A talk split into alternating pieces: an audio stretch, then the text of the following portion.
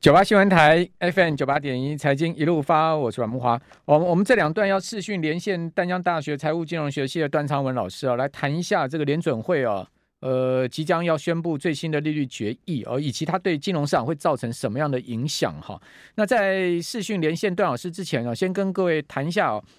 啊，最近啊，华尔街啊不缺这个利不缺利空的这个言论哈，那。呃，包括这个最新看到这个像传奇大佬，好，这个保罗都德啊，好，保罗都德约翰哈，哦，他呢，这个这个人哦，他是一九八七年预测这个美国股债要一战成名的一个亿万富翁哦，那个 CNBC 挺喜欢访问他的，我都在早上这个晨间节目的时候访问他，然后呢，这一次的访问，保罗都德是说啊，他说，哎，投资人你们现在不能再持有股票跟债券了哈，他说现在。投资人哦，就投资市场跟美国联准会都面临史上最具挑战的时期哦，就是说他个人在金融上这么多年了，他也没很少看到现在目前这么复杂跟挑战的这个情况。他说，美国联准会现在执意啊，在金融状况已经急剧急剧收缩的时候大幅升息哦，他预测美国经济衰退可能难以避免。事实上，今年美国第一季经济已经出现负成长哦，负的一点四哦，只不过就是说。市场还有很多人认为说呢，哎，这个负成长只是一时的，好，它不会是一个所谓呃持续性衰退的情况。那保罗都德啊，他说呢，当下股票跟债券所处的环境啊，可能是有史以来最糟糕，所以他建议大家保本，应该是投资人现在目前应该要做的事情。好，另外呢，呃，这个 Richard Bernstein Advisor 这个这家基金公司的这个副执行官呢、啊，叫 Suzuki 啊，一个日本人哈、他说呢，美国股市现在正处在暴跌的开场，哈，科技股是泡沫。他说，这个追溯泡沫的过程的历史，你会发现，哈，泡沫不会温和的的调整啊，往往都是大幅的爆裂，哈，也就是五十趴或是更大幅度，哦，通常都是一个 overshooting，就是过度的一个下跌，哦。那 Suzuki 跟他的公司啊，在去年六月就对科技股发出泡沫的警告。哦，他说那个美国联准会升息的环境会伤害成长型股票，尤其是科技股。啊，那另外呢，美国股市哈、啊、现在出现这个股债齐跌啊，这个是几十年没见过的哈、今年以来，标准普尔五百指数下跌十三趴，另外彭博美国综合债券指数下跌十趴，这两个指数同时出现了一九七六年以来最大的哈、这个跌幅。哦，也就是说同时下跌这种情况很少见。好，我们赶快来请教呃。段老师，段老师，您认同刚才那个 Suzuki 啊、保罗都德啊这些人，现在市场没有利多消息，哦，完全都是利空讯息，哦，您认同他们，还是认为说这些人呢、哎呀，太悲观了，哦，这个间谍说跌，见涨说涨，好、没立场，哦，您您的看法是怎么样？呃，我觉得我蛮认同他们这些人的说法哈。其实目前市场上面大大部分的人都似乎都已经准备好啊，比方说要迎接啊这个费的鹰派的一些举措哈。呃，那么如果说我们这些投资人对于这些升息的消息都已经好像似乎已经反应完整了，其实这个是不是也意味着费的这政策啊，也有可能带来更大的冲击啊？或许啊。啊、呃，今天凌晨啊，搞不好会真的会升三码哦，嗯、所以啊、呃，但但是我还是预我还是预测是说，大概是升两码左右了哈。嗯、那木华，您刚刚提到了，也就是说，呃，这一次啊，S M P 五百啊，在呃历史以来哈，也就是说，呃呃，它最差的绩效从一月份一直累积到八十二天啊、呃、为止哈。历史以来，从一九零零年以来，哈，这是第三个啊季，第三个年度是最差的啊。嗯，最差的年度是一九三二年啊，跌了二十八点二 percent 啊，这个是啊每一个呃呃每一个年度首八十二天。嗯，但是，一九三二年啊，在最后的八十三天，它涨了十八点七 percent 啊。嗯哼，哦，那第二第二名是一九三九年哈。一九三九年啊，首八十二天的话是跌了十七点四 percent，嗯，但是在年度啊年度末的八十三天，它涨了十四点七 percent，嗯哼，那第三名就是今年了，嗯，今年啊八十二天以来哈，也就是说一月一号以来，呃八十二天统计出来的结果是百分之负的十三点三，那就不晓得说年底的时候是不是也会一样？就是如同前面一二名啊，也都会涨回来哈、哦？您觉得呢？您觉得会吗？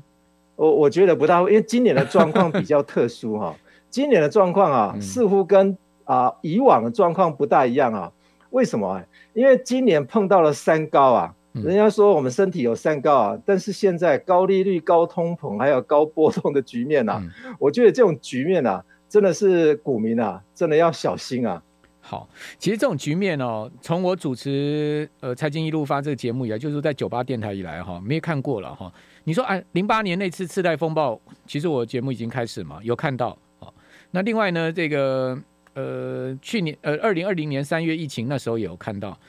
其实当时的状况都没有现在这么复杂哦。为什么讲说现在状况那么复杂？当然，现在目前都还没有到当时那么呃前两次那么大的股市的跌幅了。哦，那为什么说这次的情况很复杂呢？是因为这次是战争、疫病夹杂的这个货币政策哦，还有呢经济的整体宏观状况全部夹杂在一起。当时当时零二零二零年三月那时候是一个疫病的问题哦，然后零八年那时候是呃次贷风暴，房地产市场。搞到金融市场的问题，事实上都没有像这一次还有这个战争疫病的问题夹杂在里面，所以说这一次的问题其实是非常复杂，而且变数是非常多的。那为什么说呃这些这些人的看法哈值得参考的原因是什么？因为这些人他们在华尔街都是有头有脸的人，哦，他们也不会随便呃放这种空方讯息，因为讲白话一点呢，在金融市场没有人喜欢空头市场的了，哦，只有只有在。只有在多头环境下面，大家才能赚钱了。你说空头真的要在空头市场大大赚钱的人少之又少了哦，不是一一千个人，你可能看有没有一两个了哦。所以说呢，大多数人都是在多头市场下面累积到这个财富的。所以说，华尔街的里面的这些人，哪一个不喜欢多头啊？当然都喜欢多头。段老师也喜欢多头，我也喜欢多头，我们也都希望股市涨，对不对？但问题是，华尔街这么多人开始出来警告这个市场或怎么样，就代表说。这个市场真的有问题吗？是不是这样子呢？段老师是是是。那当然，我们说呃，这一次到底会升几码？大概就是啊、呃，我觉得啊，升息还不甚啊、呃、这么严重哈，反而是 Fed 如果用缩表来进行啊、呃、这个升息的动作的话啊，这个严重性啊会是加大许多哈。今天晚上、明天清晨就要宣布缩表计划了。对对对，当然缩表的话，最主要的冲击在来自于啊企业它的一些借贷成本哈。其实大家如果说有看新闻，我想那个木华应该有看到新闻啊。也就是说，这一次说这一次啊，这个很多美国债啊，其实在卖债券的竟然是日日本啊，日本人大卖，对啊，卖的非常对，卖卖了六百亿美金嘛。对啊对啊，所以光这个日本啊。卖了这么多的债券的话，那其实我们看历史以来来看说，呃，这个美国国债市场如果在动荡之际的话，其实海外的投资人通常都会援手啊，也就是说都会支援一下啊、哦。那这一次我们竟然没有看到，反而是看到这个日本啊，这个美债最大的一个海外持有人啊，在过去三个月啊，竟然这个减持了六百亿美国的啊这个国债啊，其实六百亿啊。呃，如果以日本持有啊、呃、大概一点三兆美金的持有总量来比的话，啊、呃，这个当然啊、呃、是非常小的一个金额，但是这个减持啊可能会持续下去啊。其实为什么日本啊要减持这些美国的国债啊？其实有一个非常重大的因素，就是那个外汇的这个对冲成本啊非常非常的高啊，嗯，尤其是一些日本的。大型寿险公司来说的话，嗯，他为了要去避开这些外汇的这个对冲成本的话，现在的对冲成本可是比之前啊、呃，也就是说之前啊、呃、还没有所谓的啊、呃、这个利率上升的这个这个期间的话啊、呃，应该真的大概有啊、呃，也就是说对冲成本原先是一点三 percent，现在已经涨到一点六六 percent 了，嗯，相当高啊，嗯，所以对寿险机构来讲压力很大，对不对？是，其实台湾的寿险公司恐怕也会遭遇到这个问题啊。有啊，所以你看到富邦金大卖股票啊，我们昨天节目有讲啊，五大金控里面啊，这个今年第一季减掉一千亿，哎，哦，这个台股的股债部位减掉一千亿，当然这个里面包括了这个所谓资产减损，就股价下跌的减损了。但是是你想想看，寿险公司他们持有这么大的一个股债部位，他们现在股债双杀的情况之下，他们压力大不大？你大到不得了了，对不对？是，对、哦。所以说，在这状况之下，就是不单单是个人财富损失，就是说这些投资机构的财富哈，这个大的资金池啊，这个退休基金也好，主权基金也好，寿险公司的资金也好，全部都在一一起在蒸发嘛。是，其实我们啊之前应该有提到过哈，目前股债双杀哈，结果应该是股跟债是啊正相关哈。不再是很多的法人机构都认为说股债是一个啊这个反向关系哈，那我们我们来啊讨论一下，也就是说为什么啊呃上个礼拜我们提到说到底啊这个债券市场是比较诚实呢，还是股票市场呃股票市场比较诚实哈？其实哪一个市场比较诚实的话，基本上现在只要蒙对一个市场比较诚实的话，我想这股债双杀你都要赶快啊赶快 这个呃。抛抛弃以前的啊，你持有的一些部位了。OK，好，等一下，我们下一段回来要请段老师就这个联准会的货币政策跟刚刚讲到缩表哈，来呃针对这个股债市的情况哈，给我们做最新的分析哦。还是建议大家了保本哈，现在是保本为要。我们九八新闻台 FM 九八点一财经一路发，我是阮木华。我我我个人在股市这么多年呢，我一直给我自己的原则就是说，不要预设立场啊。那但是呢，我们也不要铁齿铁齿哈，就是说，真的空头市场来临了，熊市来临了，不对劲的时候，你真的是要提枪快跑哈啊！你真的看到那个呃前面有那个地雷，你还真的往前走了吗？还真的去踏它吗？当然不是嘛。那有没有这样的人？有啊。那 Kathleen Wood 不是就是这样子吗？一路以来坚持自己的 innovation 创新基金多厉害多厉害，就是完全不管市场的其他的宏观环境跟其他人的这个看法，他就坚持他自己的想法，结果呢？他的基金 ARKK 从去年的高点到现在跌掉七十 percent。你如果是他忠实的信仰者，你一直相信他，一直抱着他的这档 ETF，你要 gain over 了，你百分之七十的资金都不见了。哎，听众朋友，百分之七十的资金不见，你从三十趴要涨回原来的这个起跌点，你要涨三倍哎，对不对？对，这不是涨一涨这涨七十趴，涨三十，剩下三十 percent 的资金。涨七十趴，你才回来到五十 percent 呢？好，大家这个简单数学应该会算吧？好，所以下跌如果是一直跌的话，那是资资产减损要回回回复是很可怕。另外呢，今天《华尔街日报》报道，哈，这个老虎环球旗舰对冲基金今年以来已经跌掉四十 percent 了。哦，上个月就跌二十五趴，全年跌幅已经啊，这个扩大到四超过四十趴了。哦，意味着这个今年的亏损哈，老虎全球对冲基金在二零二零年获得四十八趴的这个收益已经全部抹平。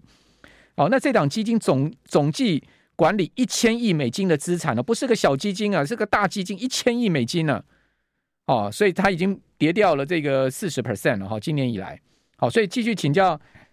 淡江大学财务金融学系的段昌文老师，段老师在这样的一个环境下面，我们明明就已经看到这个熊市来临了。哦，应该现在已经很确认了。那如果现在目前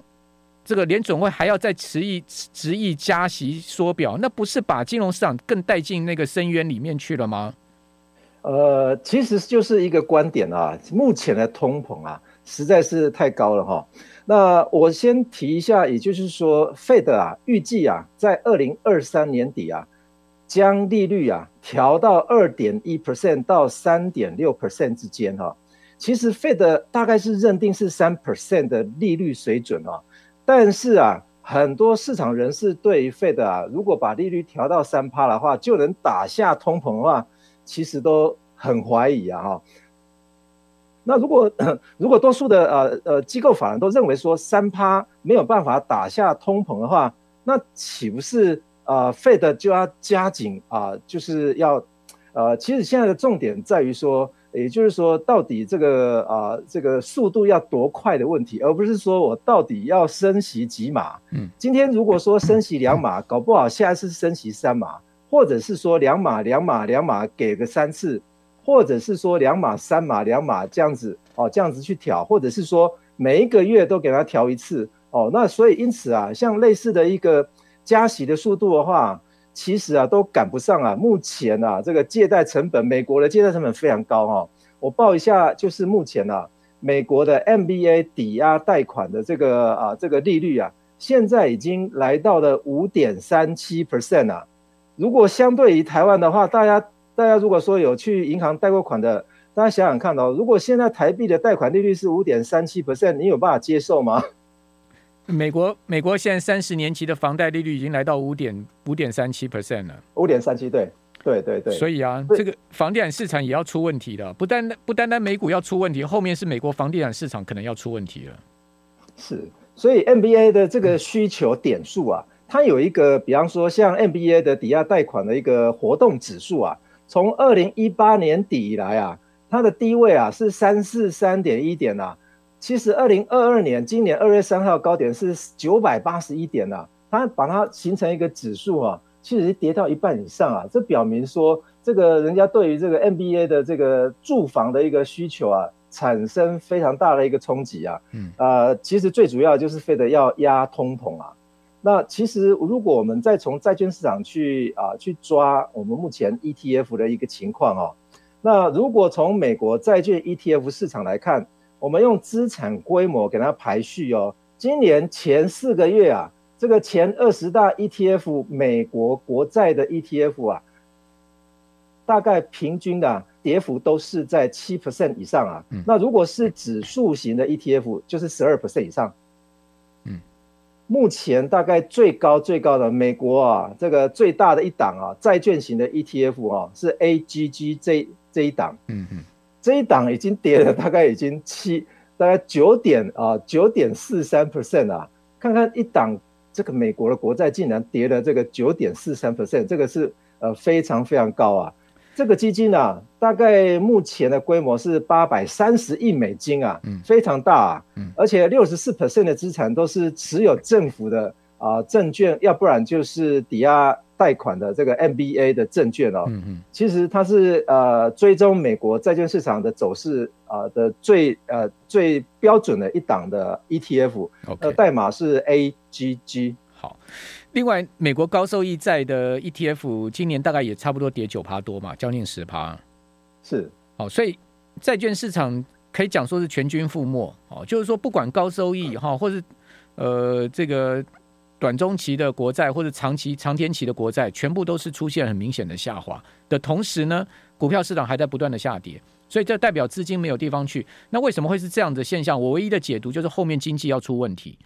因为经济要出问题，所以成长股它涨不动，哈，所以成长股涨不动呢，美国股市基本上这个最主要就靠成长动力。那另外呢，因为后面经济要出问题，所以说现在通膨又居高不下，联准会在这样的情况下还要升息，就造成了这些成长股，甚至包括价值型股票都跟着跌。那升息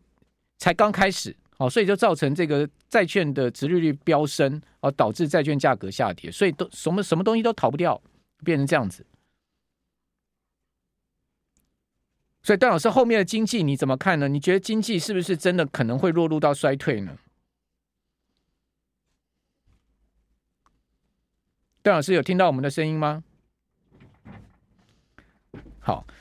最近哈，如果各位有去看国发会的这个景气对策信号灯号，好，包括领先指标、同步指标，另外去看台经院的营业气候测验点，哈，还有制造业的这个呃测测验值。好，另外再去看中华经济研究院他们所公布出来的采购经理指数 PMI，你都会发现整个景气在急转直下。邓老师，现在有听到我们的声音吗？好，所以说从现在目前的这个经济指标，包括昨天美国公布出来的 ISM 的制造业指数，好，跌到了这个五十五点嘛，哈，这个意外的下跌，哦，跌到二零二零年来相对疫情以来的低点。你就看到这个现在整个指标面上面告诉我们什么？告诉我们就是景气已经在反转，而且是快速反转、大幅反转。那这种景气的快速跟大幅反转，对股市来讲，哈，对金融市场来讲是一个绝对的杀伤。那过去在景气反转下面，联准会跟各国央行的策略就是降息嘛，赶快降息哦，用降息呢。哦，至少让债市可以得到了这个资金的挹注，好，因为在降息就可以引导债券殖利率下跌，那而使得呢，呃，这个呃资金可以进入到债券市场去。但现在不是哦，现在是经看到经济就是要这个像铁达尼号要去撞冰山了，它还要升息啊，而且还要大幅升息，还要缩表。你说现在这样的状况复不复杂哦？以及罕不罕见？我只能讲说这种状况实在太复杂、太罕见了。好，因为我们呃段老师现在目前看不到这个声音，听不到我们的声音，没有办法跟段老师连线，所以这段大体上我先把我的这个想法讲给各位听到。呃，下次有机会再请教段老师对于相关议题的看法。好，就整个经济面上面的这个议题的看法。